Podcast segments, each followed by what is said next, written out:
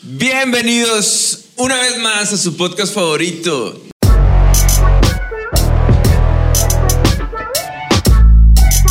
No lo voy a dejar de decir, así sean el capítulo número 1000. No lo voy a dejar Ya de está decir. funcionando, güey. Oye, está funcionando, güey. En los comentarios dijeron: Este es mi podcast favorito, real, como tres veces. Los únicos muy tres bien. comentarios. El, pod- el podcast de herramientas, estamos aquí con nuestro segundo invitado. ¡Eh! Gracias, gracias. Volvemos a tener público, ¿eh? Y volvemos a tener patrocinadores. Entonces, Daniel, ¿cómo estás? Muy bien, aquí muchas gracias por la invitación. Venimos a sacar el conocimiento y De hecho, por eso lo invitamos, güey. Porque realmente eh, este, quiero que sepan que es el primer capítulo donde hablamos de un videojuego y necesitábamos a alguien que nos instruyera más. Que realmente supiera. Porque uno juega, ¿no? Pues más, más en esas cosas, ahorita vamos a hablar de eso, pues uno se los avienta y lo que quieras. Pero realmente yo le aplastaba el A para pasarme toda la historia y ponerme a jugar. Y, y el Daniel sí se sabe la historia de los. Sí leía, güey, los- Sí, güey. sí, sí, sí. No, no, no soy experto, pero algo podemos aportar al tema, ¿no? Y muchas gracias por, por la Sí, no invitación. quedó. Tony, ¿cómo estás? Muy bien, muy buenas noches. Pues muy bienvenido, Daniel. Muchas gracias Gracias, por, aceptar la invitación. Igual con que con el cejas así, neta, cuando dijimos un videojuego, ¿cuál? Zelda, güey. Vamos a No invitar a mames. de hecho, todo nace de, de una de una publicación en Facebook donde, Ah, sí. donde el Tropi decía el mejor juego de toda la historia, el no sé, Ah. el, el Twilight Princess, ¿no? Y, ah, el que no no. conoce a, a la Karina del Tiempo, a cualquier santo le reza. ¿no? Por eso el día de ahora vamos a hablar específicamente de la leyenda de Zelda. Que debería ser la leyenda de Link. Ah, ahorita no- ya vamos a poner a debatir acá. Y, Vamos, y vamos. específicamente el juego de la no Ocarina del Tiempo. eh, Por alguna el razón. empoderamiento femenino. ¿Por qué estás en contra de eso? Porque me estás metiendo en pedos con las mujeres. Ah, bueno. Entonces, para empezar, este juego, en, en la leyenda de Zelda, eh, hay algo bien interesante donde vemos específicamente el camino del héroe que ya hemos hablado de esto en las películas, veces. ¿no? Vamos a muchas veces. Entonces, a mí se me hace bien interesante que lo trabajemos aquí porque realmente nosotros somos los que nos embarcamos en el camino del héroe y nos convertimos y crecemos junto con Zelda. Entonces, se me hace un juego bien bonito y bien interesante y de mucho crecimiento y de mucha psicología. Entonces, Tony, a ver, Oye, explícanos. mira, antes, antes de, de todo, puede haber mucha gente que diga, ay, qué hueva, a mí no me gustan los videojuegos. Creo que, que a esta, en esta etapa de la vida o en esta época, hay muy poca gente que, que no le gustan los videojuegos, ¿no? Ahorita vamos a hablar un poquito más de, de eso. Hasta mi Este, abuelita que juega Candy Crush, a ti también te gustan los videojuegos. Pero, pero probablemente mucha gente va a decir, no, este capítulo no lo voy a entrar porque es un videojuego que a lo mejor es muy de niños o es muy de señores o es muy de... Pero quédense, escuchen lo que queremos platicarles y, y después, y después nos, nos cuentan qué onda. Mira, antes, antes de, de iniciar con, con todo lo que es el, el juego realmente, yo, yo quiero empezar la historia de, de- de esto, de, de cómo empiezan los videojuegos, ¿no? Lo- Los videojuegos inician, antes del Atari había, había unas consolitas, unos cuadritos que eran como de colores y que tú... Arcades también, Sí, ¿no? arcade, bueno, las maquinitas y todo esto. Pero las maquinitas llegan con, con el Atari, ¿no? Sí. Eh, que realmente podemos decir que es el primer videojuego mm, masivo y donde podías jugar, el, eh, sobre todo el juego del Galaxy, es, es uno de los juegos. Está, eh, ahí hay un documental en Netflix de, de- de eso, ¿no? El High Score se llama, de cómo había, ya en esos tiempos que estás hablando, finales de los 70, principios de los 80, ya había competencias en Las Vegas, güey, de ver quién llegaba más lejos. Ahí la primera ganadora de un concurso eso fue una morrita de como de 14 años que duró como dos días jugando el Galaxy, güey. Estaba, estaba bien cabrón, güey, esa onda. Pero donde ya la, la comercialización maciza así de los videojuegos llega es ah, con Nintendo. El- la primer consola así que era mundialmente conocida, mundialmente jugada. Que era una consola para, las para los hogares, ¿no? Sí, exacto. Atari también, ¿eh? Y, y yo aquí me siento, me siento bien viejito, güey, porque Yo creo que ninguno de ustedes tuvo Atari. Yo, yo sí tuve Atari, Yo güey. tuve uno, pero ya no era época de Atari. Ya No, yo sí tuve un Atari en época de Atari, güey. Para que vean, para que le vayan sacando Ah, cuentas. Güey, tengo mi, mi anécdota triste, güey. Un día estaba jugando acá, güey. Era un palanquito y botón. Estaba jugando y de repente, güey, el Atari hizo. ¡Puf! Y se acabó el Atari, güey. Se puso negro acá. Yo, Y ya no sirvió. Ya no sirvió, güey. Lloré como tres días y ya, No. luego llegó un Nintendo a mi casa. Oh, este. no. Qué favor. no, no, pero fue por, por coincidencia la vida, el Es que le- destino. le- ahí le tienes que soplar y luego lo vuelves a poner. Sí, no, no aplicaba, güey. bueno, eh, Nintendo fue la primera consola ya a, a nivel mundial y de una manera masiva que, que estaba en muchas casas, como dice Daniel. Era, era así como, güey, esta, esta consola es para tu casa, güey, y es para tus niños, ¿no? Y, y ojo aquí, el, en esos tiempos, Nintendo sale en el 84 en América, creo, ¿no? Así es. el año en el que yo nací, en el 84. Este, y, y empieza a, Nintendo es una compañía japonesa y, y- y se empieza a mover por juegos como Super Mario Bros., juegos como Donkey Kong. De hecho, creo que el primer juego es Donkey Kong. No es, mucha gente piensa que Mario es el primer. Eh, Nintendo fue Mario, pero Nintendo ya traía Donkey Kong arrastrando, ¿no? De los arcades. Ya era, ya era un Que éxito. era, era el Donkey Kong ese de los barrilitos, ¿no? Sí, que que estaba hasta arriba y donde, tiraron güey, donde Mario parece que ahí era el, el malo y era un desmadre en ese, en ese tiempo, ¿no? Sí, sí, sí. Entonces, hablamos que Nintendo empieza en el 84, empieza a hacerse muy popular. Luego viene Super Mario Bros. en el 85, que es. ah, También ahí hace trampa Nintendo, ¿no? Porque el juego que te. Porque antes, niños, cuando tú comprabas un, un Nintendo, venía un juego gratis. Incluido. Hoy ya, a menos de que lo compres en Black Friday, no, no viene nada gratis. Nada gratis. Venía un juego gratis y dos controles, güey. O sea, no era uno, los dos controles que después ahí los andabas teniendo que limpiar con alcohol y cosas de eso porque, ya no jalaban, ¿no? Estaban pegados los botones. Simón. No, ahí sí aplicaba la de soplarle al, al cassette, ¿no? Venía, el Nintendo venía con el juego de Mario y el juego de los patos, ¿no? Entonces Super Mario Bros. se convierte en el personaje, yo creo que lo, lo podemos poner, de hecho lo, lo oí en un documental, un documental perdido que no encontramos por ningún lado de Nintendo, este, donde Super Mario o Mario Bros. estaba casi al nivel de Mickey Mouse. Así de, de tan conocido a nivel mundial, conocido. de que estaban al, al mismo nivel de, de que la gente los identificaba, ¿no? Ahorita, ¿tú qué crees que quién es más conocido? No, Para esas generaciones. Para esas generaciones, Mickey. Sí, güey. Para, güey. para estas generaciones, el, el- el rollo de, de Mario en ese tiempo es que acuérdate, había una consola, güey. Nintendo era dueña del 100% del, del cherry, voy a decir. De- de- Ah, güey. Ah, no, creo que estoy acá. Nintendo era el dueño completamente del mercado, güey. Completamente. No había otra consola. Por ahí estaba Sega, había otros intentos de consolas, pero el, vamos a decir, el 99% de las personas que tenía una consola de videojuego tenía un Nintendo.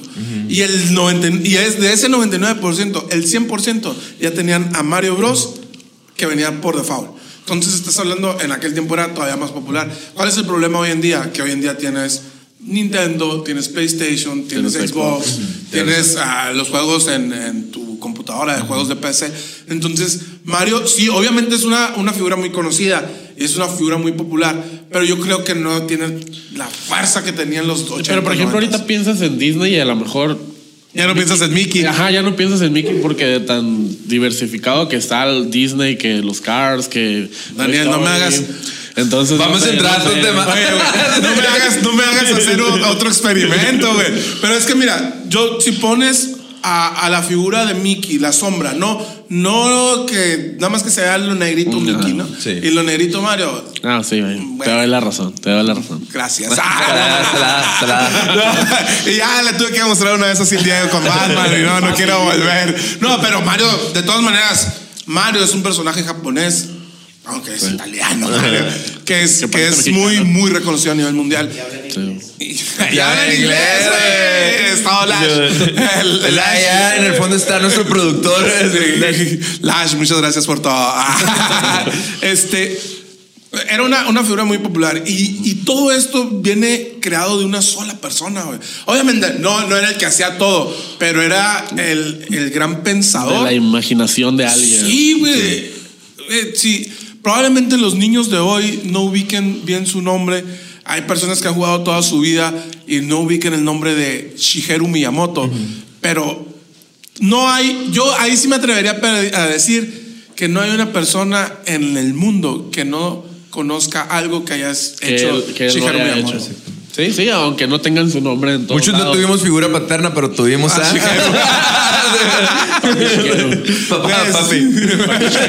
No, Shigeru hizo el- todos los juegos de Nintendo de esa época, los, los hizo él. Empieza con Super Mario y, y hacer Zelda, ¿no? De hecho, ahorita vemos en Zelda está, está totalmente basado en un hecho que, él, que a él les pasó, ¿no? En la historia de su, de su niñez. De su, de su niñez. Pues si quieres contarle Yo- una yo ya vez, estamos güey. aquí. Sí, pues, o sea, Shigeru empezó como diseñador, ¿no? Pero él a la hora de crear nuevas ideas para Nintendo, pues él basaba sus experiencias de niño. A él le gustaba salir al... Él vivía en, en Japón, donde sí hay árboles. Aquí no hay árboles. de este. Árboles y cuevas. árboles y cuevas. Y a él le gustaba salir al bosque, explorar. A, si miraba una cueva, pues le daba curiosidad, ¿no? Y, y podía entrar y, y investigar qué había. Y eso es lo que él quiso plantar en uno de sus videojuegos, ¿no?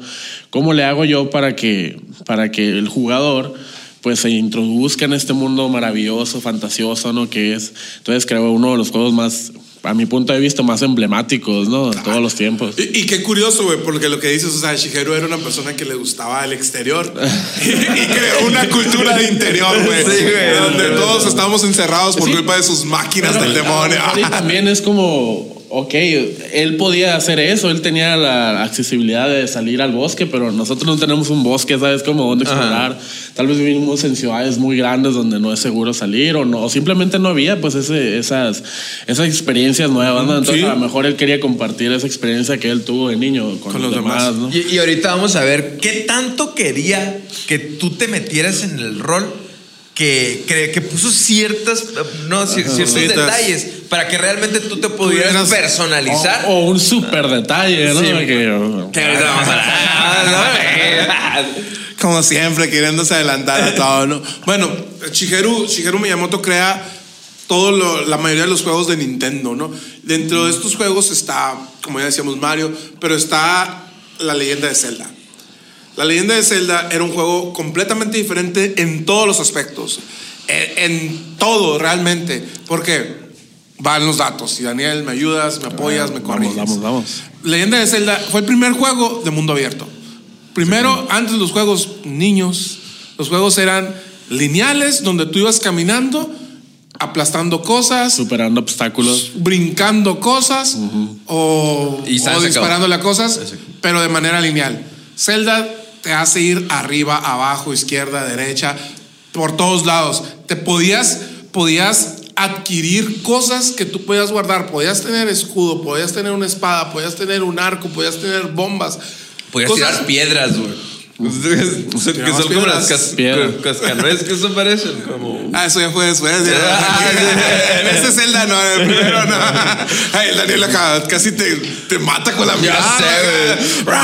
Eh, ¿Por qué me estás apuntando por debajo de la mesa? Había un jamoncito, usabas un jamoncito. Ah, sí, ¿Te acuerdas de un jamoncito? Y había Ah. pociones y cosas, Ah, o y sea- cosas así. O sea, era, era un mundo abierto donde podías recorrer un mapa que no existían otras cosas. Entonces, es el primer juego del mundo abierto. ¿Qué, ¿Qué pasa eso? Lo que decías ahorita, la experiencia de Shigeru, de ir a explorar, de ir a conocer cuevas. De hecho, empiezas. El otra vez El estaba con, con el Iker eh, y yo lo reté a que antes de que, antes de que tenga 10 años debe de pasar el- el- la leyenda del Zelda, el de Nintendo. Yo no pude, güey. Yo quiero ver si él puede, güey. Yo pude como hasta los 12, 13 años. Sí. Este, y luego me dice, oye, papi, pero pues si no tengo nada, ¿cómo empiezo? Porque empiezas el juego sin nada, pues y ellos ya están acostumbrados a que tú empieces el juego con algo básico. Sí, ya empiezas Güey, con truco, a ya esa empiezas con cueva, truco. dije, agarra la espada, güey. Hoyito que ves ahí, camínale para allá. Y eso es una cueva, pues están acostumbrados a otra cosa, ¿no? Entonces, Zelda es el primer juego de mundo abierto. Otra cosa, Zelda es el primer juego en donde tú puedes guardar lo que ibas jugando. Antes, niños de hoy, adolescentes de hoy, jóvenes de hoy, antes tú jugabas cualquier juego, antes de Zelda, tú jugabas cualquier juego y donde te mataban tenías que volver desde el inicio. O te generaban unas contraseñas para volver, pero unas contraseñas exageradas de, de 40 caracteres que no manches. No, Los famosos passwords, ¿no?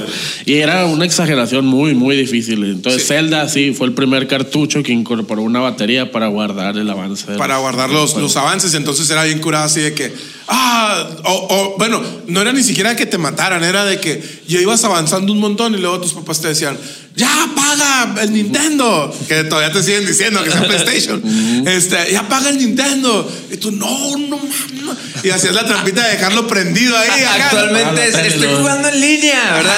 Sí, Antes era eso, No lo puedo guardar. Simón. Y, y con Zelda, no, güey. Tú lo, lo apagabas y al día siguiente volvías a jugar donde te quedaste. estaba. Y era, neta, niños, los niños de mi edad, los que empezamos con, siendo unos niños jugando Zelda, fue así de. Güey, era increíble, era brujería eso, güey. Así de, de- de continuar donde estaba. Sí. Y otra cosa, Ay, tú ibas, no sé, por ejemplo, comprabas los juegos. Antes también, tú tenías, si no tenías la capacidad económica para poder estar comprando todos los juegos que tú quisieras, había unas cosas que se llamaban videoclubs. Ah, Estaba un famoso videocentro, estaba Blockbuster, que ya no existen. Era el Netflix, pero físico. Tú podías ir para allá. Tú, podías- tú ibas y escogías la película, la llevabas a tu casa y luego la veías y la tenías que regresar porque si la, si la entregabas Te cobraban te cobraban una feria. En estos videocentros o videoclubs, perdón, te rentaban juegos. Entonces era bien impactante llegar y ver todos los juegos grises y había un juego dorado. Y ese juego dorado era la leyenda de Zelda.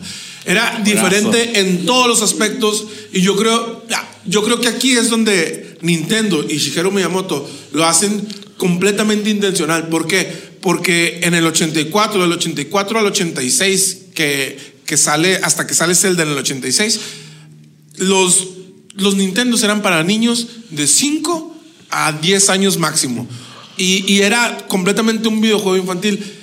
Para, para los mercadólogos que me estén escuchando por ahí, colegas, ustedes saben que mientras más reducido está el nicho del mercado, hay menos posibilidades. De o sea, obviamente tu, tu mercado se reduce. si, si, tu, si tu mercado meta o, o tu, tu mercado tiene un rango de edad más amplio, obviamente tienes más oportunidades de vender. Que hizo Shigeru Miyamoto, que hace Nintendo. Tenemos un juego que no es tan infantil. porque Lo que les decía, un niño de 8 años no puede pasar Zelda, güey. No. Es imposible, güey. Está muy difícil. Eh, ¿Qué haces, güey? Te empiezan a interesar los niños de 12, 13 años. Güey, tengo un juego que es dorado, para empezar. Tengo un juego que uso espadas, bombas, arcos.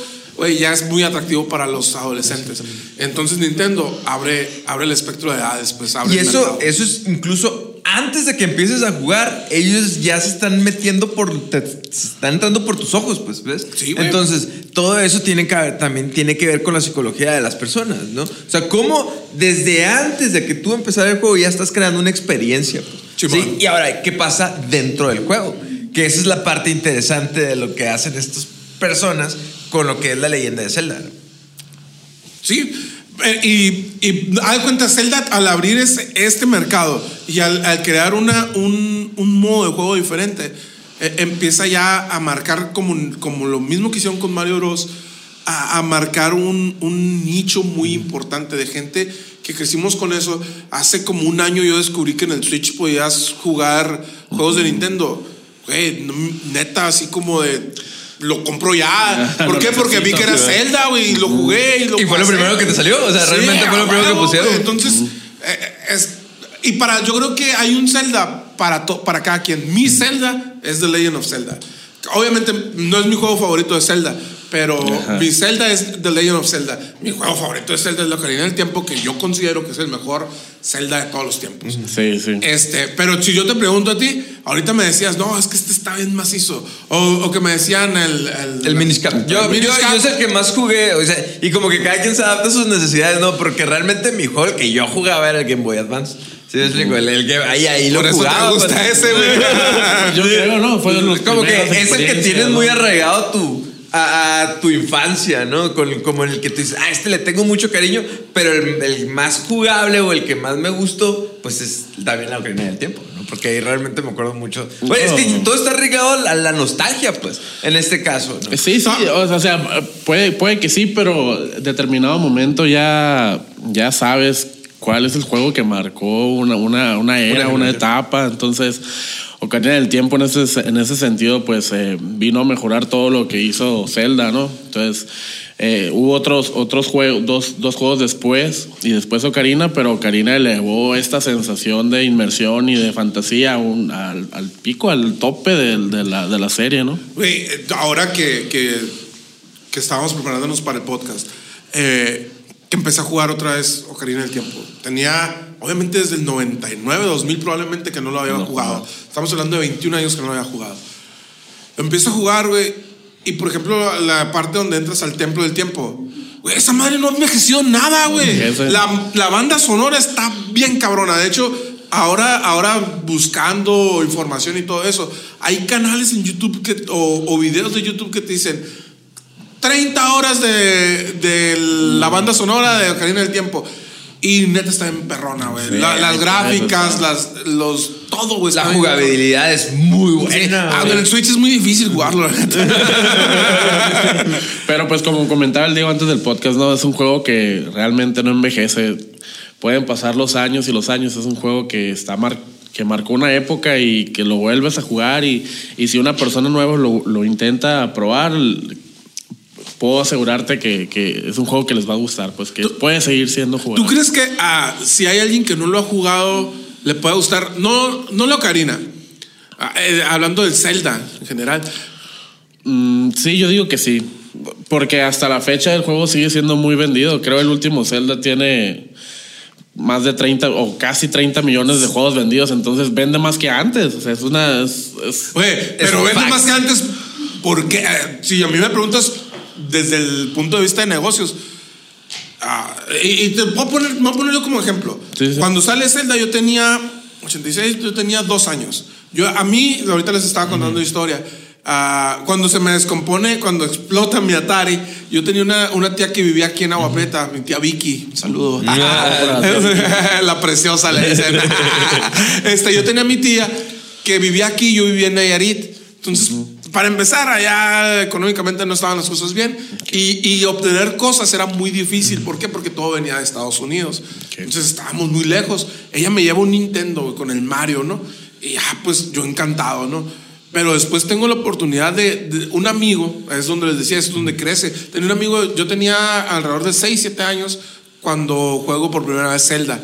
Porque un amigo que tenía 13 años lo había, se lo habían comprado sus papás porque era un juego que se adecuaba a él, pues. Entonces me, me, explotó la cabeza, ¿no? La, la, la primera vez que, que, lo jugué. Y ya después cuando, cuando lo tuve aquí fue así como, güey, qué chingón, pero la mayor parte de las veces lo tenía aquí porque lo rentaba. Pero ahora, todos esos niños del 84, los las 80, 80 82, 83, 84, todo, todos los niños de los 80, los que nacimos en los 80, hoy tenemos 30 años, entre 30 y 40 años ya somos papás, ya somos eh, económicamente independientes uh -huh. y, y, obviamente pasa, güey, lo que acaba de pasarme la semana pasada, ustedes me dijeron, Alan fue el que me dijo, ya está el emulador en el Nintendo Switch de 64. Ay, ni, ni, me fijé cuánto costaba, güey. No, no porque tenga mucho dinero ni nada por el estilo. Pero fue, güey, yo lo quiero, yo lo ocupo, yo lo, yo lo tengo. Y gasté 850 pesos Así, güey, más o menos así de, chinga tu madre, es mío, pues, ¿por qué? Porque yo quería jugar, jugar mis juegos. Entonces, los niños que crecieron con Zelda hoy tienen la capacidad económica de comprar. ¿Qué, ¿Qué, es lo que mantiene? Yo metiéndome en clases ya de marketing y negocios. ¿Qué es lo que mantuvo a Nintendo en su época oscura del, del Wii, del Wii U, güey? La añoranza y, y, jugar. Y la nostalgia. La nostalgia, como lo decíamos sí, hace rato. Y también influye eso mismo que tú dices. Yo le dije a mi hijo que pasara Zelda. Ah, bueno. ah, entonces también pasa, yo quiero comprar a mis hijos mis juegos de juegos. Zelda y que les guste. Por, por eso te preguntaba. Por y eso mi te hijo preguntaba. ah, le va a ir a ah. mi equipo de fútbol. es la clásica. Unos latigazos. esa, esa, es la de, de mi equipo de fútbol, pero para, los, para los gamers es esa, güey. O sea, esa sí, güey. No, güey, yo te preguntaba eso porque, por ejemplo, a lo mejor no fue el juego correcto que le puse a Iker, ¿no? El- la leyenda de Zelda. Eh, no vi interés en él, güey. Eh, Teníamos casi la misma edad cuando lo jugamos por primera vez los dos, pero obviamente él Pero tiene otras cosas. Sí, Claro. obviamente. Los gráficos de ahora lo Nada loco. que ver con lo de ahora. ajá. Sí, él, él pone el Spider-Man de PlayStation 4, PlayStation y se vuelve loco, güey. Sí, sí. Pero bueno, Zelda tiene un montón de juegos. Tiene alrededor de 12 juegos. Ahorita estamos viendo que se dividen en tres líneas temporales. No nos vamos a meter mucho en Tanto eso. en eso. Este, pero tienen, tiene varios juegos, por eso yo les digo que cada quien tiene su Zelda. Tú me puedes hablar de Minish Cap. Minish Cap. es tan relevante ese juego que ni me acuerdo de su nombre. está bien perrón. este, este, tú me puedes hablar de Minish Cap. A Daniel otra vez me hablaba mucho del Link to the Past. Eh, a mí de Legend of Zelda. Yo le puedo preguntar a- al Tropi, por ejemplo, a mi hermano. Su juego es de Twilight Princess. Twilight Princess, pues, o sea, cada quien. Y si le pregunto a mi otro carnal, me va a decir, no, güey, Wind Waker, güey. A mí no me gustó nada, güey. Pero todos caemos exactamente en el mismo juego que es la Ocarina del Tiempo. Pero todos podemos creo. llegar a que ese es uno de los top. O sea, no, no, no hay duda de que ese es uno de los mejores celdas que hay. ¿Cuál? El Ocarina of Time. No, no, es el mejor, güey. O sea, la neta, que crea algo diferente es porque. o sea, si te dices que te gusta otro, es porque realmente yo creo que te regresa un momento de tu infancia. Puede ser Sí. tu favorito, pero el mejor es la Ocarina El, del el- Tiempo. el mejor es la Ocarina del Tiempo. Sí. no, hay, no hay duda. No es ¿Y qué, ¿Y qué es la Ocarina del Tiempo? Ya llevamos como media hora y no hemos dicho. La Ocarina del Tiempo es un juego que sale en 1998, justo en el Mundial de Francia 98. Vamos estaba ver. la época por ahí. Vamos a Yo estaba en segundo de secundaria. No. Estaba en primera secundaria. Primero de secundaria. No, yo estaba en tercera secundaria, güey, ya, déjalo. Estaba en tercero de secundaria, sale la Ocarina del Tiempo. Güey, en mi casa éramos tres hermanos. Cuatro con mi hermana, pero estaba muy chiquita. Ajá. Este. Y el Tropi tenía como cuatro años y no lo dejábamos jugar porque estaba muy chiquito. Ah, el pretexto, güey. Le ponían el control y se lo desconectaban. Güey, era, Simón, era, era bien curado acá de el nano y yo. mm, Nos peleábamos mucho, huevo, por, por jugar Nintendo, ¿no? En ese tiempo, el 64. Y mis papás nos ponían tiempo. Tú juegas 45 minutos y él juega 45 minutos. Entonces, entre los dos pasábamos el juego. Estaba bien cabrón eso. y luego, la neta, pero sí. ganaba el que se despertaba más temprano. y el otro empezaba a correr el tiempo hasta que se despertaba el otro. Y nos tienes a las 4 de la mañana, güey, despertándote para ganarle al otro. Y luego el otro a las 4.15 ya veía la tele y se levantaba. Tiempo, ya, chingado el tiempo. Son las 4.15, a las 5 te toca. Ya, Ajá. jugando, ¿no? No, y ah, por- si me dejas ah, contar mi historia también. ¿no? Eh, pues en mi casa era. Yo tengo dos hermanas mayores, entonces uno de sus regalos en aquellos tiempos fue el Super Nintendo, ¿no? Eh, en mi casa siempre estuvo el Link to the Past, entonces era Zelda, Zelda, Zelda. Porque no había más, pues también, eh, como dice Tony, ah, era muy difícil conseguir juegos, eran muy caros, entonces cuando tenías un solo juego, pues ahí le lumbre, ¿no? Pero cuando llegó el 64, un primo lo pudo comprar y, y era un juego que yo iba a su casa y lo jugaba y decía, la madre. O sea, era- Cabrón. qué cabrón pasar de un juego 2D a uno 3D donde todo se ve mejor. Hay un caballo, hay un mundo por conocer, hay miles de ubicaciones. Entonces era como que yo también. Yo hay veces que me levantaba a, la- a las 6 de la mañana a jugar, para antes de irme a la escuela, a jugar un ratito y, y- y, pues darle lo que podía, ¿no? Entonces eh, yo tenía que pedir prestado el juego porque no me lo podían comprar mis papás, pero yo lo pedía prestado y no se le devolvía, duraba un año. Y los sábados igual, o sea, hay días que no me levantaba entre semana o me levantaba tarde para ir a la escuela, pero los sábados ahí estaba a las 6 de la mañana, no jugando.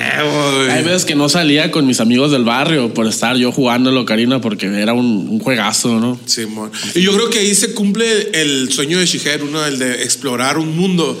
Es que era eso, pues. eh, Realmente. De que cabalgabas, de que eh, de tenías que- un arco, tenías una caña de pescar, güey, y hacías un montón de cosas. y Podías tú te llegar a la- el control, güey. Sí. Acá cuando sentías algo era otro pedo, güey. Podías llegar tú con todos los. hablar con todos los integrantes de la aldea, güey. Y se pudo haber pasado uno, ni pedo, güey. Eso es como. Pero básicamente eso es explorar, pues. O sea, Sí, puedes hacer un montón, levantar piedras. No, no hablabas Puedes- con tus vecinos, pero hablabas con la gente de la aldea, ¿no? Sí, ¿no? Y, y hay, pues ahora con todo lo que hay YouTube y Twitch y todo eso, yo hasta la fecha he seguido descubriendo cosas que, que no sabía que estaban en el juego, ¿no? Por ejemplo, no sé si se acuerdan, eh, eh, hay una parte en el juego, en el castillo de, de, de Ganon, atrás hay una cuevita que yo no sabía que existía. Tengo 20 años jugando, bueno, 15 años jugando el juego y había una cuevita con hadas. O sea, yo nunca esa cuevita nunca la descubrí. Y, Yo voy mucho, sabía. Simón, y- y, o sea, el juego tiene todavía cosas muy escondidas que no todos conocemos y, Y, tiene. y y ya eso tiene es la dar, parte ¿no? de explorar. Explorar, ajá. Y que a diferencia de hoy, obviamente los juegos están como mucho más desarrollados, con Te llevan de la manita. gráficas y muy acá, muy cabrones. Pero esos juegos eran arte, güey. Eran, eran arte, la neta. ¿Por qué? Porque estaban cuidadas un montón de, de cosas que si le, le empiezas a poner atención güey, hoy en día, dices, güey, ¿cómo que estaba esto ahí? Como que... Luego lo que dices, te llevan de la manita. Lo que les decía ahorita hace ratito de, de cuando empecé a jugar ahora otra vez la Ocarina, ¿no? No encontraba la espada, güey. ¿Por qué? Porque estás acostumbrado que los juegos de hoy te dicen, el tutorial de haz esto, haz aquello. Güey, neta, el Nintendo y sobre todo los juegos de Zelda hacían que tu mente estuviera acá, güey. Que para la neta, Pero- si es la primera vez que juegas la Ocarina del Tiempo, encontrar la espada es un pedo, güey. Sí, la neta sí es un Sí, pedo, güey, se pasaron de lanza, Creo que güey. no hay una zona específica que te diga, aquí está la espada. Sí, güey. encontrar Para empezar, es un No lo hoyito así, güey, que güey. te tienes que agachar y meterte. Spoiler alert para los que no lo han jugado. Pero pues ahí les va la respuesta. Ahí les ahorré como tres horas de juego, ¿no? Sí, Lo que le no, yo lo tuve que buscar en YouTube, güey, no mames. Pero bueno, les cuento de qué se, de qué se trata la Ocarina del Tiempo. Hagan de cuenta que es una película, es una historia muy bonita.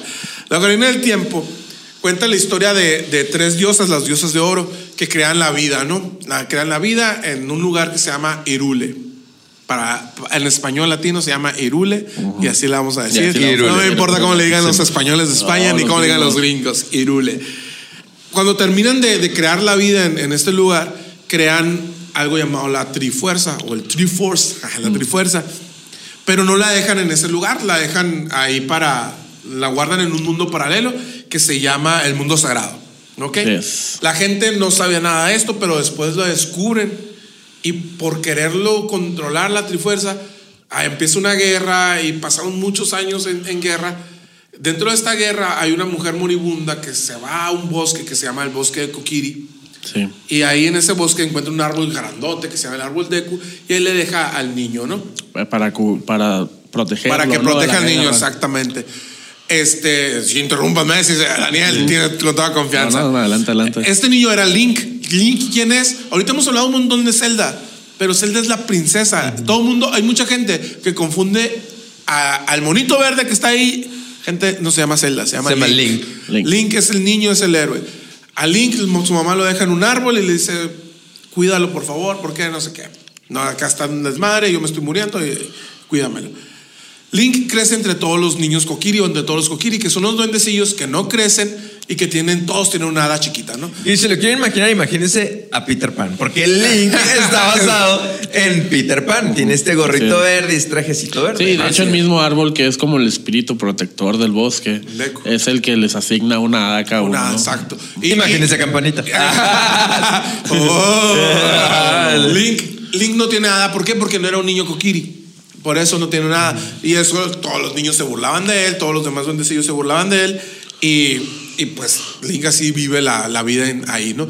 Pero él tiene todas las noches, tiene una pesadilla.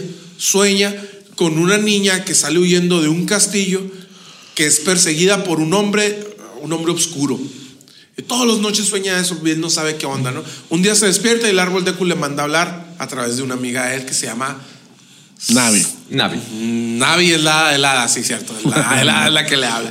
Exacto. Entonces, Navi le dice que el árbol de Deku le está hablando y el árbol le dice, ¿sabes qué? Mira, es que Ganondorf me echó una maldición.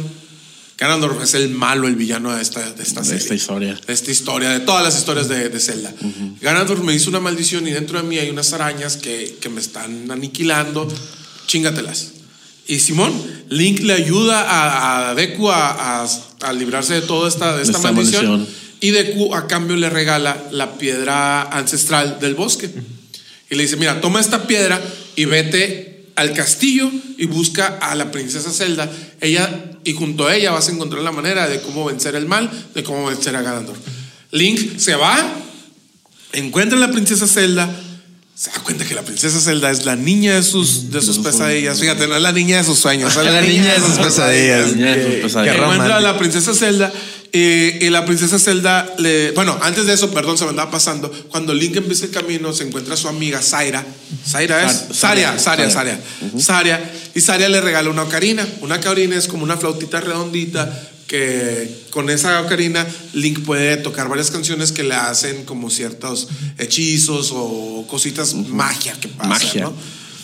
Entonces va, encuentra a la princesa y la princesa le dice, ¿sabes qué? Es que necesitamos juntar las tres piedras para poder derrotar a, a Ganondorf. Sí, porque hasta esto Ganondorf era, era el líder de las Gerudo, ¿no? Es una tribu del juego. Y este se proclamaba pues a seguidor fiel del, del, del rey de Hyrule, ¿no? Entonces él, él era como que... Era como un, eh, era como un sirviente. Ajá, exacto. ajá. Pero pues nadie sabía lo que él planeaba. Pero Zelda sí tenía estas visiones, que son las que comentas, tenía visiones donde él trataba de robar la Trifuerza, ¿no? Entonces Zelda para llegar, llevarle la, la delantera, pues manda a Link a buscar las otras dos piedras, ¿no? Que le hacen falta para poder encontrar la Master Sword y abatir. La espada ¿no? maestra para los que los, los de Ay, Conalep. la espada maestra. Eh, y, y a lo mejor ahorita, tal vez para no trazarnos todavía después de que se termine la historia, que según yo todos los juegos de, de Zelda empiezan con Link despertándose, ¿no? La sí, la es, mayoría. es- eso es algo bien interesante.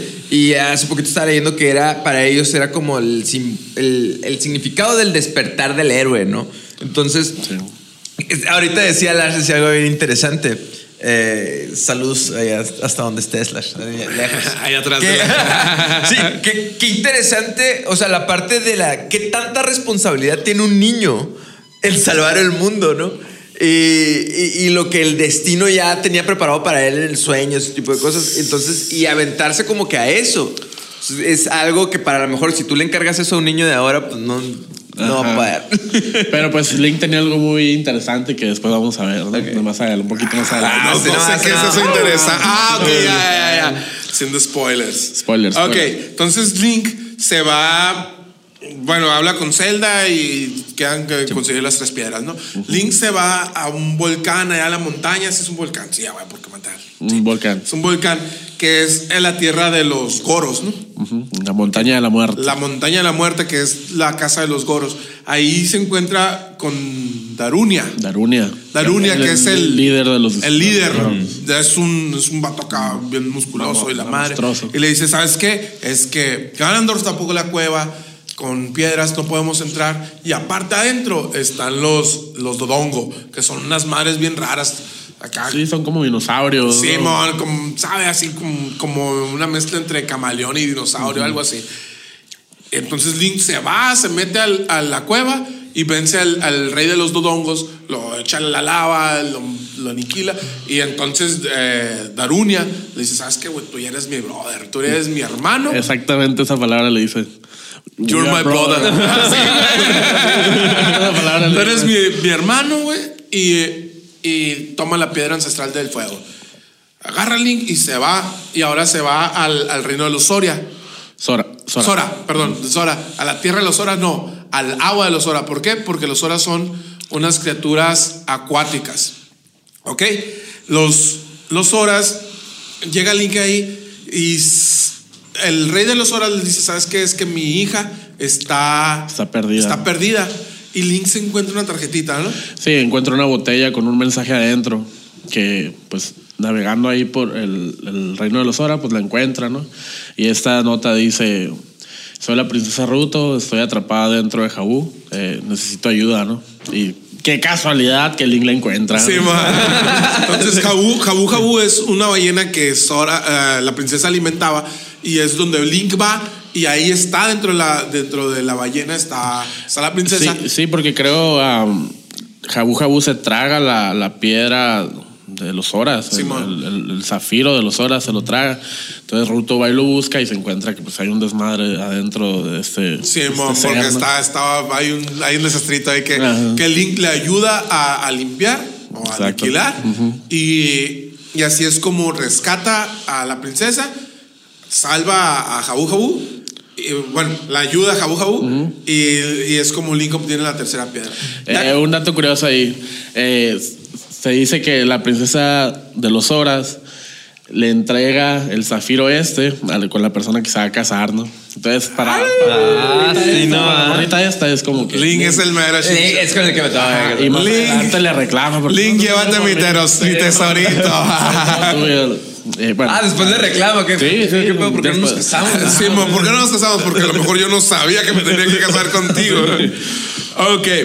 Entonces, Link vuelve con, con la princesa Zelda y cuando vuelve al, al- al castillo, empieza a revivir su pesadilla. Se da cuenta que su pesadilla no era una pesadilla, era una Una- profecía. una visión. Era una visión del futuro, ¿no? Llega y ve lo que siempre había visto. A la princesa Zelda Huyendo. huyendo en un caballo y la persona que va atrás corriendo era Ganondorf. Entonces, en ese momento la princesa le tira la corina del tiempo, el Zelda, Link, perdón, Link se quiere enfrentar a Ganondorf y Ganondorf dice, güey, este güey, No, mames, mames. y le tira no, el pinche podercito y lo noquea. Una cachetadita. Sí, y lo a- a noquea vivir. y ya, y ahí se queda, ¿no? Despierta Link, agarra la ocarina del tiempo y cuando agarra la ocarina del tiempo hay unas visiones ahí donde la princesa Zelda le enseña cómo ir al templo del tiempo, abrir la puerta del tiempo, y, eh, donde puede encontrar, gracias a las tres piedras, la espada maestra. ¿no? Así es. Muy Entonces Link hace todo eso y al ser un niño, el espíritu del tiempo dice, tú no puedes ser el héroe del tiempo. Y su espíritu se queda atrapado siete años. Cuando Link sale de, este, de esos, pasan esos siete años y vuelve al, al mundo real, se da cuenta que Ganondorf ganó la guerra, que hay un desmadre por todos lados, que ahora todo Hirule está, yo le digo Hirule, Hirule está todo, todo lleno de, de, de secuaces de. Ganondorf. Y, y pues ah, busca la manera de cómo, de cómo resolver esto. Pero se encuentra a, a uno de los sabios que, que le ayuda. El sabio este es ah. Raugu. Le ayuda y dice, ¿sabes qué? Mira, tienes que conseguir a los otros cinco, tienes que encontrar a los otros cinco sabios y con eso vamos a poder encontrar la manera de cómo derrotar a Ganondorf. Entonces, Link empieza a su búsqueda y ahí dentro del templo se encuentra a un nuevo personaje que se llama Shake y Shake le dice, yo te voy a ayudar, yo te voy a guiar por el camino y yo te voy a enseñar las canciones que necesitas tocar dentro de tu carina para poder encontrar a los cinco sabios que hacen falta. Simón, Muy bien. el Link ya Link empieza a, gracias a Shake empieza a encontrar y a despertar a los sabios se da cuenta que los sabios son todos sus amigos que había Sí. conocido antes y y ya pues empieza, empieza a juntar a todos, ¿no? Cuando ya los despierta a todos, este, se da cuenta de algo bien cabrón, güey.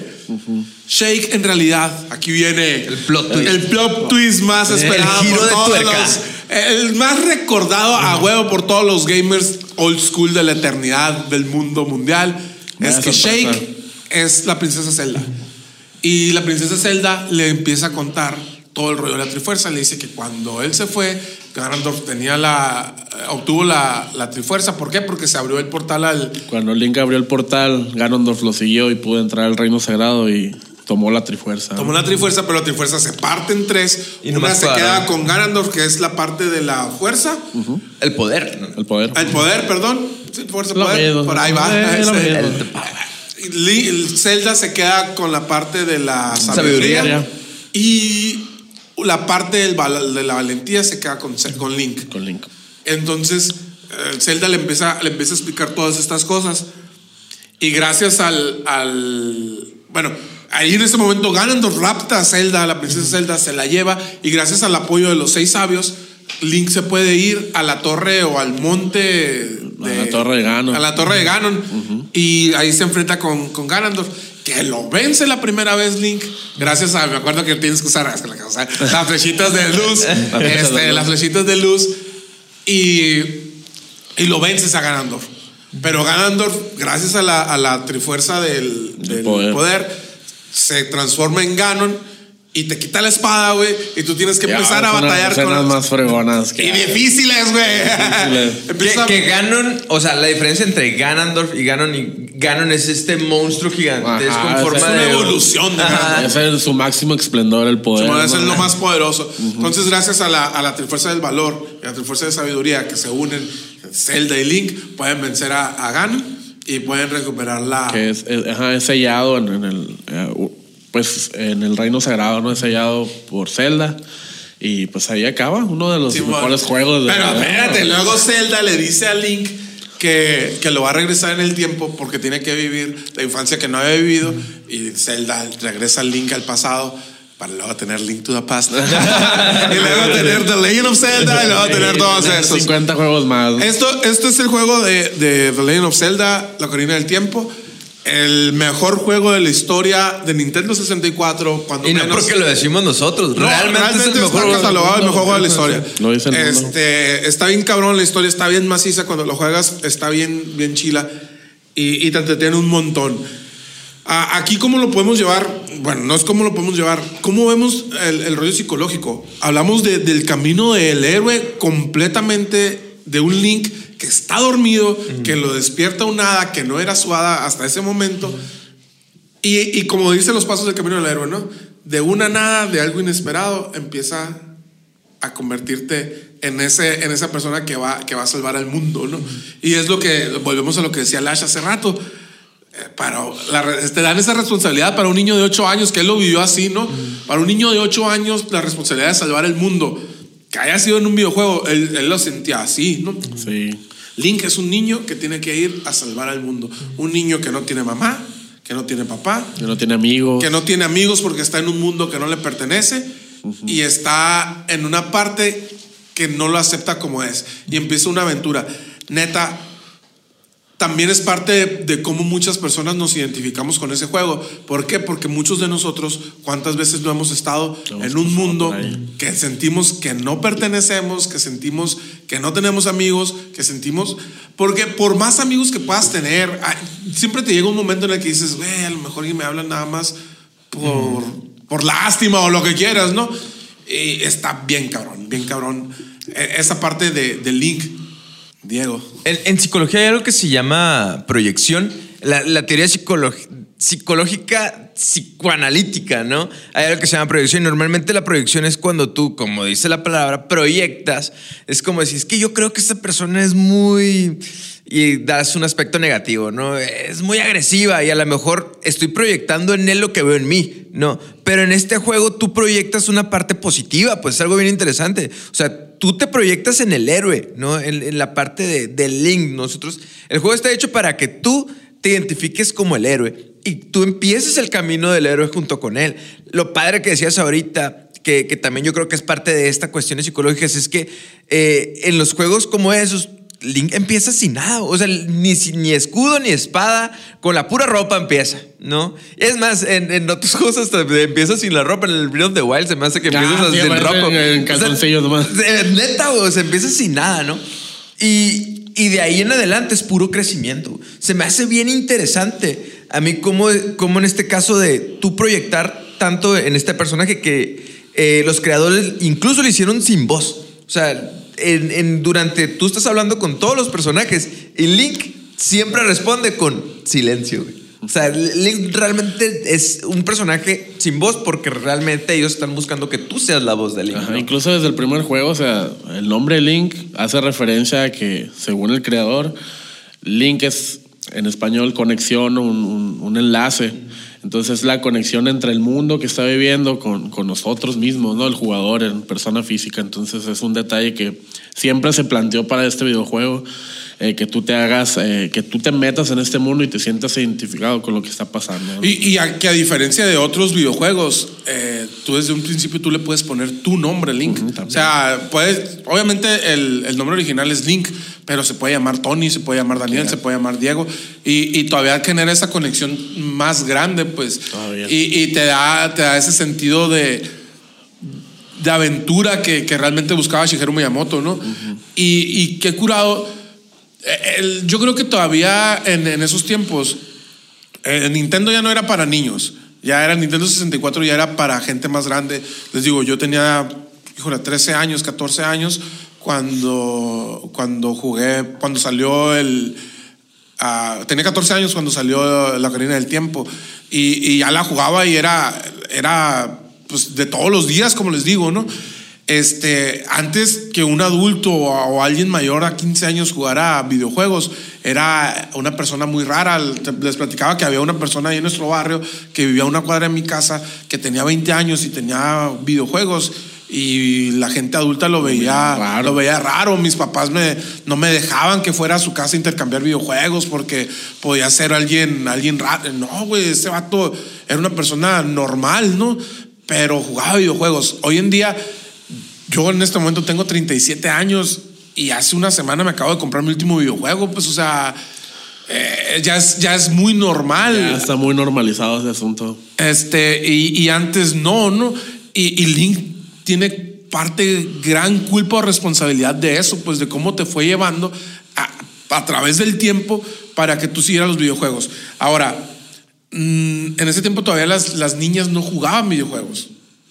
Las, las niñas empiezan a jugar videojuegos, aunque la primera persona que gana una competencia de videojuegos es una niña, las niñas no jugaban tanto videojuegos.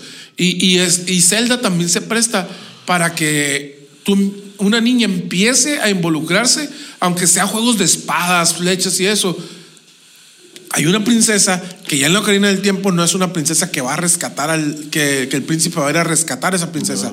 Es una princesa que ayuda al héroe, que sin esa princesa el héroe no llega. Pues, es, la pieza clave. Los, los, dos tienen un rol bien importante desde que se conocen Zelda y Link. Los dos tienen la responsabilidad de, salvar el mundo. Entonces, e, eso genera, genera todavía un poco más de, empatía para llegar a, más mercados, ¿no? Ahorita que hablabas de la Trifuerza, donde Ganon tiene el poder, ella, eh, Zelda tiene la sabiduría y Link tiene el, valor. O sea, y tú, tú te puedes dar cuenta que son iguales, pues, ¿sí me explico? Ellos se tratan como iguales. Como iguales. ¿Sí me explico? Entonces, eso es, eso es algo bien importante porque realmente yo creo que para aquellos tiempos la gran mayoría de los cosas es, ah, voy a ir a, salvar a la, indefensa, ¿verdad? Débil princesa que no se puede rescatar. Y aquí no. O sea, aquí realmente ella es parte fundamental para que el juego se dé. Sí, entonces, eh, y eso es lo que hablábamos la vez pasada de este empoderamiento femenino. Claro, y es ah, obviamente así como no, no las, forzadas, las cosas forzadas que, que platicamos la otra vez este, y ya desde el principio, pues, o sea, en el 86, que tu juego, tenías dos juegos insignias, que eran Super Mario Bros. Y la leyenda de Zelda.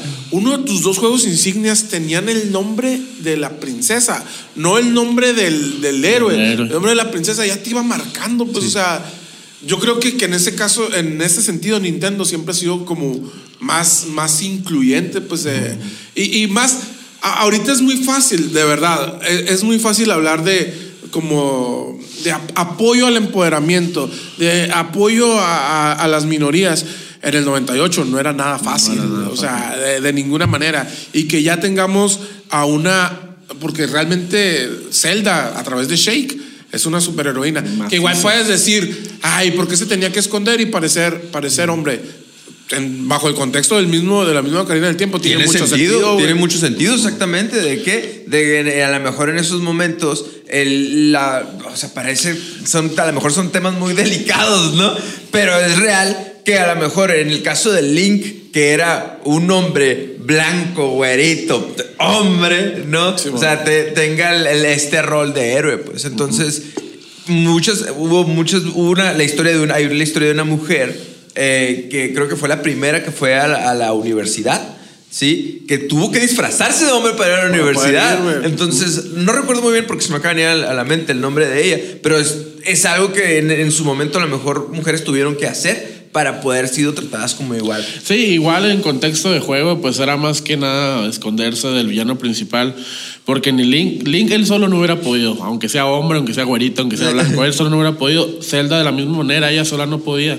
Entonces había que juntar, había que esconderse, había que juntar a los demás sabios, hacer un plan, como lo quieran llamar, y al final entre los dos poder vencer al malo, ¿no? Entonces no era... De hecho, de hecho el final, o sea, está oh. Link contra Ganon y si Zelda no lo paraliza, lo mata. Pues. Exacto, ahorita que hablábamos acerca de este crecimiento que tuvieron los dos personajes, eh, no nada más es el crecimiento de despertar sin nada y convertirme en un héroe, sino también pelear contra ti mismo, ¿no? Eh, ahorita les decía que a mí una parte que se me hace bien importante y bien interesante es que en el templo del agua en una de esas como que el Link al mirarse en su reflejo, ese reflejo le brinca, ¿no? Y sale una versión oscura de él mismo. Entonces Navi le dice, hey, ah, es lo único que dice. Eh, y le dice, conquístate a ti mismo, dice así la frasecita. Y a mí se me quedó bien grabada esa parte porque es real, pues, o sea, para, para tu poder lograr eh, cosas más grandes, más grandes a tus propias fuerzas, primero tienes que conquistarte a ti mismo. Oye, ¿no? yo creo que es una.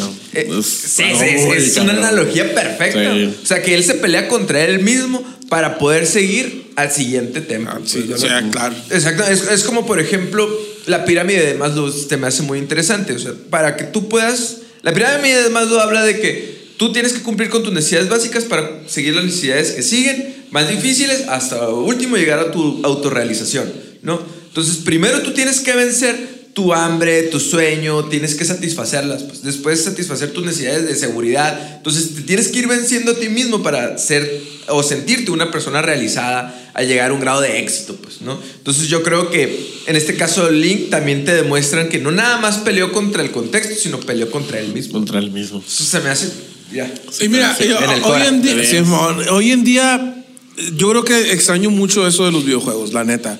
Porque hoy en día, por ejemplo, están muy de moda los, los videojuegos de Battle Royale, ¿no? De que Todos te contra todos, ¿sí, Todos ahora? contra todos, te ponemos en una arena y, y- y se ha vuelto en, en ganar recompensas o en ob- obtener logros para subir de nivel y yo soy más que tú, yo soy más... Güey, estamos hablando de, de videojuegos que hablaba de empoderamiento, de videojuegos que hablaban de igualdad, de videojuegos que hablaban de, de racismo a la inversa, o sea, eh, está- estaba bien curado de que te dejaban un mensaje. Y, y aquí es, obviamente había videojuegos violentos y videojuegos a los que por culpa de, de esos videojuegos se, este- se estigmatizó mucho eh, el rollo de jugar videojuegos. ¿Por qué? Porque ah, viene, por ejemplo, la matanza de Columbine, donde, ah, es que escuchaban a Marilyn Manson y jugaban Doom. Güey, yo jugué Doom y no maté a nadie, o sea, eh, eh, el videojuego no te educa, güey, o sea, el videojuego no te va a decir qué hacer, pero sí te puede dejar una enseñanza, como lo que te, lo que dices, o sea, el, el tienes que conquistarte a ti mismo. Y aparte, de, de verdad, eh, la secundaria, lo, lo platicamos en el primer, en el primer podcast, creo, eh, del, del juego de calamar, que nosotros venimos de un barrio, un barrio muy violento, güey. Muy, muy violento. Eh, el Infonavit Alamito de Agua Prieta, Sonora, México. en, los años, años, Vamos 90. a persinar, güey. en los años 90 era un barrio muy violento y muy peligroso. Atiborrado de cholos. ¿Por qué? Porque era pues, un Infonavit donde en un espacio donde comúnmente hay cuatro familias, había 16 familias. Y, y había mucha gente y estaba lleno de, de pandillas, ¿no? O sea, había una pandilla y, y y lleno de cholos, ¿no? A, a mí, Zelda, mm, la Ocarina del Tiempo me salvó la secundaria. De Totalmente. caer En todo lo que sean los demás, ¿no? De- una de caer en todo lo que hacían los demás, porque, porque me la llevaba encerrado jugando y obviamente si salías a jugar fútbol, convivías con los demás y todo, y todo ese show, ¿no? Pero yo me acuerdo muy bien, jugábamos un montón, mi hermano y yo jugábamos un montón y, y tan jugábamos que pasábamos el videojuego, el juego rapidísimo, ¿no? O sea, rapidísimo, estamos hablando de una semana, ¿no? Ojo, en aquellos tiempos no había internet, no había YouTube. Encontrar la espada, no ibas a un, un video de YouTube para que te dijeran, no, güey, lo encontrabas. O comprabas una revista que salía cada mes y ahí te decía. A la algunos- mejor te algunos trucos. Si tenías suerte. Sí, si tenías suerte, te daba el truco de, de cómo ibas a, a poder resolver donde estabas atorado. Mi hermano y yo jugamos horas, horas, horas, horas sin hablar inglés. El poquito inglés que yo pueda entender o hablar, lo hablo gracias a los videojuegos. Gracias a la Ocarina del Tiempo. Sí. Este, y entonces se corrió el rumor en el Alamito que yo ya había pasado el juego. De, de verdad, sí, y, y se lo pueden preguntar ahí a gente que vive todavía ahí. Los rumores. Sí. Entonces, yo me volví, yo me volví el Nintendo Manía o el YouTube de estos tiempos. El Club Nintendo. Entonces, había veces que llegaban los cholos a mi casa, güey, y mi mamá se asustaba, tocaban acá. Doña, ¿no está el Tony? Yo, no, no está. y mi mamá, ¿qué pasó? Y ya, no, no le puedo hablar. Y ya salía, oye, Tony, en, en la parte de los, del volcán de los, de los Goran. Goron, ay, fue. Este, ¿cómo le hago para entrar por este lado? Es que estoy atorado. Ah, güey, es que nada más le, le tienes que hacer así, así. Simón, y se iba, güey. Y luego al rato me lo encontraba, güey, muchas gracias. Y que la madre, fuera de onda, a mí, un saludo para el Calavera, para el Capone, güey. Para todos ellos, güey. Eran como Todos cinco. los apodos acá. a, a mis amigos los mira, güey. Este, todos ellos, neta, güey, era de. Yo súper protegido en la secundaria, güey, porque les ayudaba, les ayudé a ellos a pasar eh, la ocarina del tiempo. Y, y esas eran esas conexiones que se daban. Hoy lo puedes encontrar en los juegos en línea, ¿no? Pero en el barrio, el barrio yo era respetado porque pasé Zelda, güey. Entonces, Ah, este me- estuvo, fue una, fue una experiencia bien, bien cabrona, la neta. Y al nano no le tocó tanto porque estaba muy chiquito el güey, pero a mí sí me tocó así como de, ya podía traer una gorra nueva sin que me la quitaran, güey.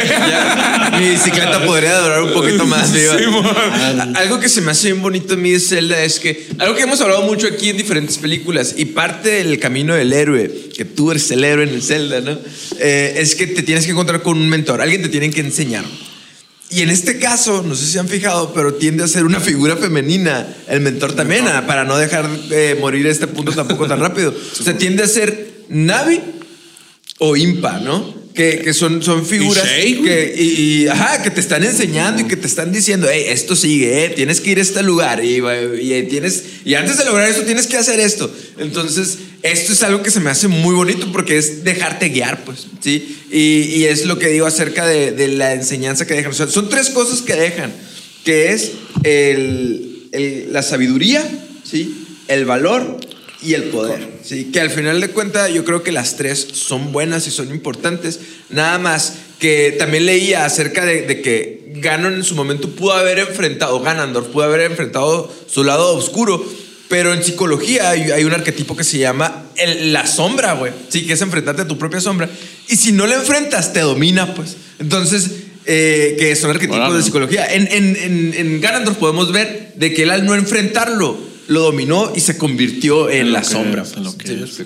En lo que es. Entonces, eh, parte de esto de lucha contra ti mismo y de autoconocimiento y de conocer y de ir cruzando diferentes cosas, eh, también viene, viene esta parte donde te tienes que enfrentar a ti mismo, pero te tienes que dejar guiar. Y a esto me refería con el mentor. En estos casos muy específicos, normalmente son figuras femeninas. Y al final hay, hay un punto de realización ¿no? de uno mismo, de a la madre, ya conseguí avanzar hasta acá, oh, ya pasé esta parte, o sea, uno Sí, se man. siente a gusto, se siente realizado por, por estar pasando por esas etapas y yo creo que en la vida es igual, ¿no? O sea, Sí, y, y, mm, retomando un poquito de, los dos, de las dos partes, ¿no? O sea, qué, qué cabrón el, el rollo de que Shigeru Miyamoto, junto con todo su equipo, porque era un equipo bastante grandecito, que, eh, que estaban creando a la par Super Mario Bros. y The Legend of Zelda. Y otra vez ahorita les contaba todo lo que se les hacía demasiado exagerado de Mario Bros. Iban y se lo metían a Zelda, ¿no? Ahí sí cabía, güey. Este. Qué, qué curado, así como también qué, qué pesado es el rollo de estar checando como todos los puntos, porque ahorita que dices eh, que, que tu figura, ah, Tu guía, tu güey, guía tu- tu sea maestro, una, una mujer, cuando menos para la cultura mexicana, güey, eso es- está muy pegado, pues, o sea, realmente en nuestra cultura, güey, comúnmente la persona que te guía por el camino es tu mamá, güey. Entonces es, es mucho más sencillo para uno que te guíe una mujer a que te guíe un hombre, pues sí, pero ¿qué pasa? Comúnmente todo el tiempo es, es el hombre. La semana pasada hablábamos de. Dumbledore, eh, hablábamos de, siempre hablamos de la figura paterna. De hecho, en algún momento del podcast de la semana pasada decía Cejas y la profesora McGonagall, ¿no? También, pues, o sea, pero tendemos a, a ocultar esa parte. Y, y son vicios que, que poco a poco vamos dejando, que va a ser un camino largo que tenemos que caminar porque venimos de muchísimos años, pero que poco a poco se tiene que ir, se tiene que ir avanzando. Qué curado. No pensé que fuéramos a hablar de empoderamiento femenino. No, güey, también algo que yo creo que sí forja mucho, o más en aquellos tiempos, es este rollo de la tolerancia a la frustración. Sí, o sea. ¿Qué, qué- qué- no, o sea, ¿qué tan difícil era ahorita que tú hablabas que no había YouTube, que, que era o revista o a- Yo digo, de tu tolerancia a la frustración, de que le puedes dar la vuelta a todo el, a todo el pueblo y no encontrar nada y no te va a decir nada, güey. Sí, sí, sí, me explico. Entonces, que. Eh, pero la frustración la sacamos de otras maneras. Sí, o te frustración, güey. Controles salían volando a cada rato, güey. O sea, No, o, pero es- o los pleitos con tus hermanos. Y... No, esos había muchos en mi casa también. Y, y- y está fregón de estar intentando y volviendo a intentar y volviendo hasta que lo hasta que sacas la chamba, pues. Y ahorita es más fácil como frustrarte un poquitito y luego luego acudir a algo más o, o soltar el juego y agarrar otro, ¿no? Sí, man. Entonces, yo creo que esto realmente eh, a lo mejor ahora somos más cosas de cosas más rápidas, pues. O sea, sos- necesitamos ya Pero, pero te fijas, por ejemplo, cómo todavía sigue, bueno, eso de la frustración así como de, eh, sí, ya tienes más herramientas para poder salir adelante con cosas que te atoras en los videojuegos, ¿no? Pero si te fijas, eh, que la fórmula de, de, de Legend of Zelda se sigue repitiendo cuando los juegos más populares y vendidos o, o más cabrones de la última época son The Last of Us, un juego de mundo abierto, Red Dead Redemption 2, que es un juego de mundo abierto, abierto. Grand Theft Auto 5, The Witcher 3. The. Witcher 3, güey, son, son juegos de mundo abierto. Todavía, todavía la gente busca, busca esa aventura, ¿no? y cuando salió The Breath, eh, Breath of the Wild fue el juego del año también. También ¿no? fue Sí, Claro. no, o sea, los últimos, juegos- los últimos cuatro o cinco juegos son, son, son de mundo abierto, ¿no? Ahora, sí, tienen un montón de cosas positivas los videojuegos, ¿eh? Y, y yo, yo soy muy a favor de mis hijos juegan videojuegos. Eh, no sé si están demasiado chiquitos para jugar videojuegos, pero no, yo, yo no tengo a cara para decirles que no jueguen, güey. Si yo juego desde los cinco años, desde los cuatro años estoy jugando videojuegos, güey. Y no sé, yo veo a, no sé, a mis compadres que los niños no jugaban en la época de escuela. No juegas, juegas una hora al día, güey. El Iker juega un chingo, pero también Ajá, responde bien machín. límite, ¿no? O sea- responde bien machín en la escuela, güey. ¿Qué Ah, le dices, exacto, no? exacto. Entonces, y, y te ayudan un montón, pero también tienen cosas negativas en cierta manera. Y, y yo creo que una de las cosas negativas que yo puedo encontrar es cómo las generaciones que han ido avanzando y viviendo con los videojuegos. Eh, eh, Ahorita platicábamos de eso. Existe un síndrome que es el síndrome de Peter Pan, que leyendo cuando aparece o cuando se habla por primera vez del síndrome de Peter Pan, se habla en el 1983, Que- justo con los videojuegos Justo cuando aparecen los videojuegos. muchas de las nuevas generaciones se están resistiendo a crecer, se están resistiendo a, a madurar. Güey, mis papás, yo, yo uno de los recuerdos, de los primeros recuerdos que tengo, por ejemplo, de mi abuela, mi abuela tenía 41 años, güey. Mi abuela tenía 41 años, güey, y ya era abuela de un niño de 4 o 5 años, güey. Me faltan cuatro años para llegar a 41 años, güey. Cuando mis papás tenían 25 años, tenían dos hijos y y estaba a punto de nacer uno. Tenían un hijo de 8 años, güey. Y tomaron la decisión de dejar todos los donde vivían y se vinieron a vivir a Agua Prieta, un lugar que ni conocían, nomás tenían un familiar que no sabían ni qué pedo y ya, ya eran unos adultos, adultos, güey, con 25 años. Tenían 8 años, 9 años de casados, güey. Ellos dicen nueve para que, para que empaten las fechas, ¿no? Un saludo, Lucas. ya no me la creo. Ah, no ya soy un adulto, ya soy papá, ya sé, ya sé cómo nacen los bebés. este. Güey, ya eran unos adultos, tenían ocho años viviendo en pareja, nueve años viviendo en pareja en su propia casa. O sea, mi mamá tenía 18 cuando yo nací, mi papá 20 años, güey. Y, y ya eran capaces de mantener una familia así. Hoy en día, fuera de onda, los que estamos en esta mesa, güey. Obviamente, yo tengo un hijo de 8 años, güey, pero yo tenía 28 cuando me casé. 28 cuando me casé, 29 cuando 23, no. 27 23. cuando me casé, 29 cuando nació Iker. Ahí sí salen las cuentas. Ah, Sí, todo está- todo está bien. eh, mi esposa tenía 30 años cuando nació un niño. Entonces, no, 29 también, perdón. Ay, ya ando siendo más grande, ¿no? Este, o sea, ya éramos más adultos. Y, y hoy en día, probablemente un joven, no sé, ustedes, ¿cuántos años tienen? ¿Cómo lo ven?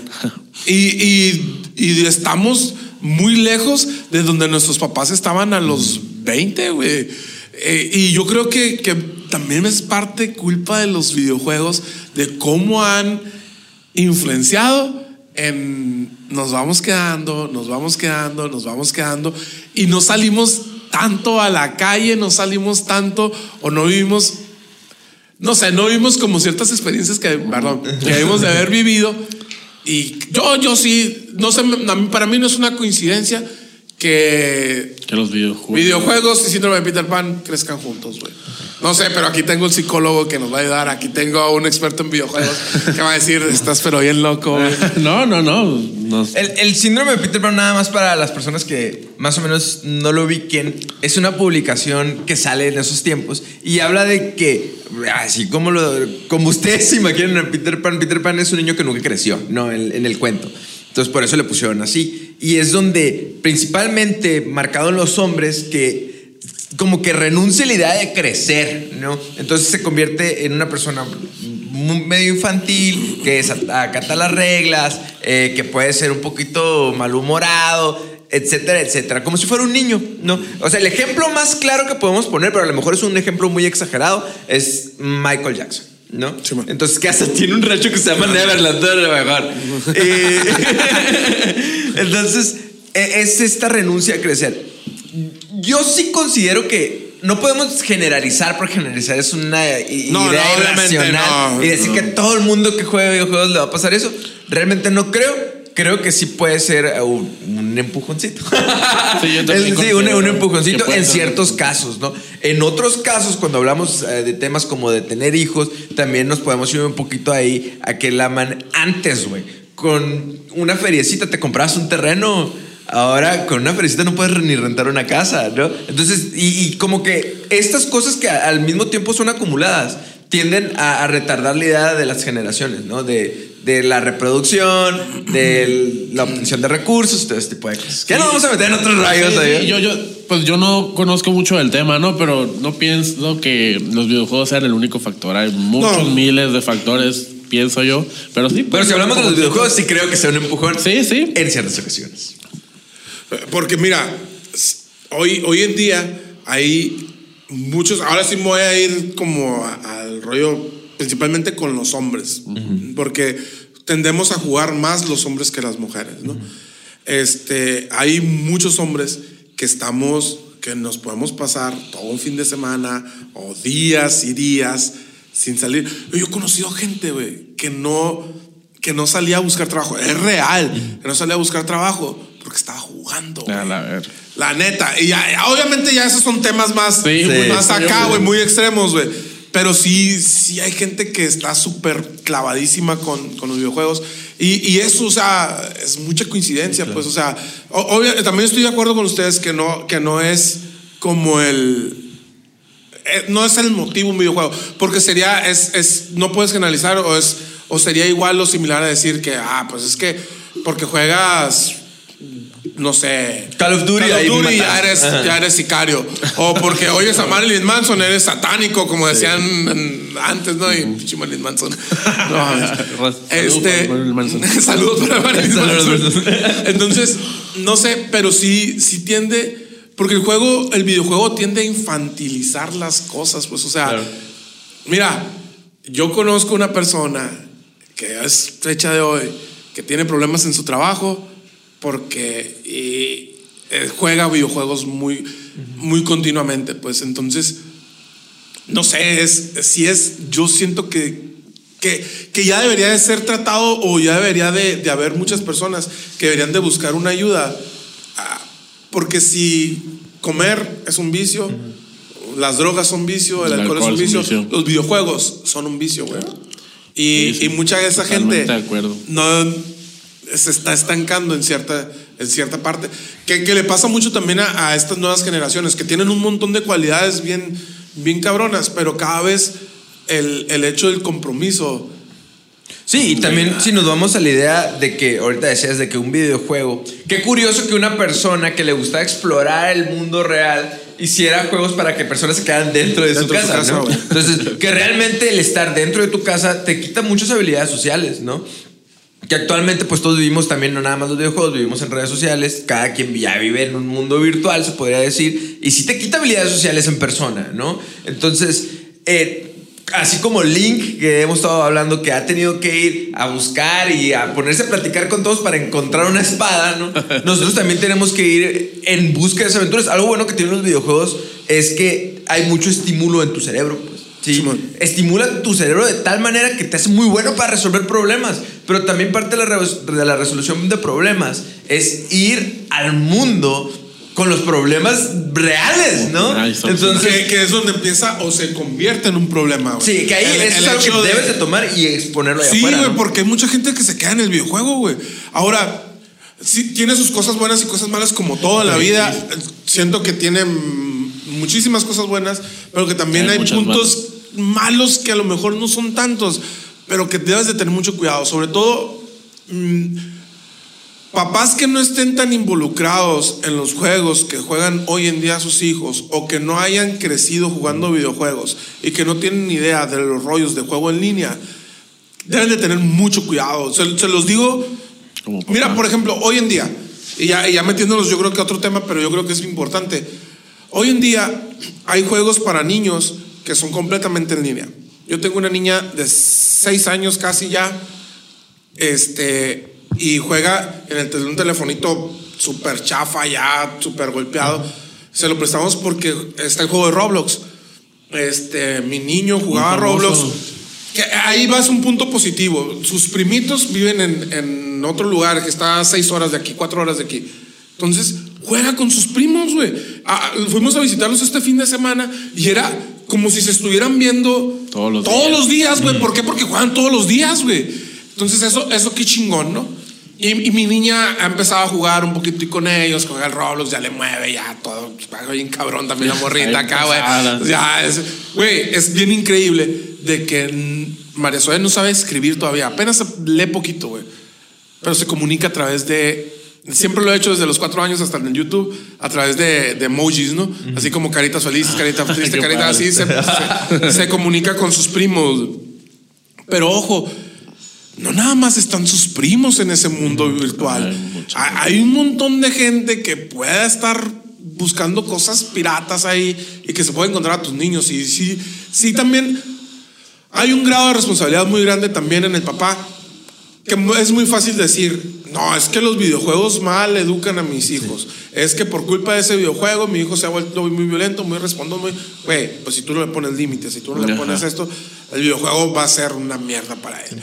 Pero si tú le marcas algo, el videojuego puede ser algo muy bueno para él. Pues entonces también, también está eso de, como dicen, no todo es lo malo o no, no podemos decir que síndrome de Peter Pan es por culpa de los videojuegos únicamente porque hay un montón de cosas Pero tampoco podemos decir que no hay personas que no hay personas Ajá. que, que están tienen así, por pues. ese problema. Entonces sí, sí está bien, cabrón. Algo muy bonito de la salud mental, que cuando uno a lo mejor vaya a terapia, algo que les van a comentar, es que es totalmente erróneo pensar que todo es blanco, todo es negro. ¿no? Simón. Entonces, lo bonito es que siempre debe haber un balance, pues un balance en todas tus áreas. Entonces, si los videojuegos te gustan y son parte de tu historia y te agradan, o sea, ponlo en una, ponlo en- en una balanza y que esté al mismo grado de, de tus otras áreas y que puedas cumplir con otras. Entonces ahí te va a ayudar, ¿no? Y yo creo que si te pones a jugar juegos como Zelda, o sea, que realmente tú te conviertes en un héroe y una persona que ayuda, eh, a- a- hay algo bien interesante, bien bonito que leí ahora acerca de eso. Eh, es que cuando Zelda va como que en busca del sentido, ¿no? Y hay un libro que se llama El hombre en busca del sentido. Entonces habla acerca del sufrimiento y cómo cuando el sufrimiento deja de ser sufrimiento si tiene un sentido. O sea, si el sufrimiento tiene un sentido, se llama sacrificio. Entonces, Zelda, eh, en este caso Link. Cabrón. Sí, güey, está bien interesante. O sea, en este caso Link se pues, sacrifica, güey, siendo un niño y se avienta, pues o sea, alguien se tiene que pegar un tiro con el monstruo. Pero deja de ser sufrimiento para él porque él sabe que es un sacrificio en favor a, algo. ¿no? En este caso, a, a- a salvar el mundo. Entonces, yo creo mu- mucho, mucho en esta parte de la salud mental donde tiene que ser un balance y si tú le encuentras un sentido a lo que estás haciendo, incluso jugar videojuegos, va a tener un beneficio bien grande para ti, ¿no? Blaster, Ah, ¿cómo man. terminamos en este episodio? No, he aprendido muchas cosas. no, no, pues es que. eh, Ah, por, lo menos en, en mi experiencia, ¿no? De videojuegos, yo, ah, yo me declaro fan de los videojuegos como el Tony, ¿no? Pero sí siento que todo tiene un límite. O sea, Yo hay días que no puedo jugar porque tengo trabajo, salgo con mis amigos, lo que sea, pero, pero pues hay veces que me doy mi tiempo, ¿no? Pues para jugar, entonces siempre hay, hay un límite. Y dentro de estos límites pues está todo, ¿no? Entonces eh, los videojuegos es una cosa muy bonita que nos ayuda en muchas cosas, pero también hay que saberlas Sí. ah, balancear muy bien. Sí, güey. es- Igual como todo, ¿no? Los vicios. Sí, güey, es que se convierte en un vicio, güey. Sí. Mira, yo me acuerdo, una- sí, para mí, para mí siempre fue un vicio en los videojuegos. Fuera, fuera onda, yo tuve un problema con, con los videojuegos. Tan así que tenía siete años y un día el camino de mi escuela estaba para allá y el camino de las maquinitas estaba para allá y agarré para allá. Mm, Se me perdió la escuela, le dije a mi mamá, historia real. Pero Ah, de verdad, ya cuando sientes que, que te está quitando algo o que te está dejando, que te está generando que te está problema, perjudicando en algún momento, Es que algo está mal. ya eh, tienes que tomar una, una decisión. Yo, por ejemplo, la decisión que tomé desde que, desde que me casé eh, fue. Porque yo, yo sí era persona, una persona que podía jugar 12 horas sin pedos, güey, 15 horas y o estar todo un fin de semana ahí. Pero luego, pero también me gustaba mucho salir, entonces, Sí. gracias a Dios me gustaba más salir, güey. ¿no? Hay personas que hacen eso y no les gusta salir. güey, entonces se quedan totalmente encerrados. Yo, yo la decisión que tomé fue de, ok, no juego videojuegos hasta que todos se duermen. En mi casa yo no juego mi PlayStation. A, veces sí, un domingo, una dos horas, ¿no? Pero si no, si hay alguien despierto, yo no juego. Porque yo toda mi vida, eso sí, me he dormido muy tarde, pues. Entonces es, ya se durmió mi esposa, se durmieron los niños, ahora juego. Y juego una o dos horas y se acabó, güey. Porque eh, a veces digo, voy a jugar para quedarme dormido. Güey, no te duermes. Y ya es, apago el PlayStation, ahí estuvo, y a dar vueltas en la cama. Pero, pero a dar vueltas en la cama y esperar a dormirme, a pensar cualquier pendejada, cualquier cosita ahí y, y dejarlo pasar porque si seguía jugando, después me iban a divorciar. y- Sí, Cerrando este tema que, que lo que están diciendo tiene sentido. eh, si tú te vas al libro de, de enfermedades mentales como el DSM, muchos de los rasgos de muchos trastornos te dice, si ya te está interrumpiendo en tus actividades normales, ya, es Ya un es un trastorno. problema. Cualquier cosa, ¿eh? Si ya una bronca que traigas tú como los videojuegos, o sea, ya tienes que hacerlo en tu trabajo, ¿no? o, o- o como tú decías, bueno, ya tenía que ir a la escuela y ahí para allá, ya te estaba interrumpiendo en tu proceso académico. Entonces, ya estamos viendo una bronca. Si ya te estás haciendo bronca con tu familia, ya es un trastorno. Pero mientras no sea así, date grasa. Porque está bien padre. Date, date. Entonces, el día de ahora terminamos con la leyenda de Zelda, pero vamos a seguir hablando de este tipo de cosas, de videojuegos, películas, series, amigos. Muchas gracias y pues va a Oh, muchas gracias a Daniel por estar aquí. síganos en sus redes. Que te sigan en- Nieto de la arena. Ah, a nuestro experto, porque la verdad sí necesitábamos un experto. Así que, pues por el día de hoy es todo. Muchas gracias. Suscríbanse, denle like y. Güey, ya somos dislikes. Ya, ya 325, somos una comunidad de 300 seguidores, así que vamos a, vamos a tener una plaquita aquí pronto. Nos vemos. Gracias. Gracias. Vale. Bien, homie.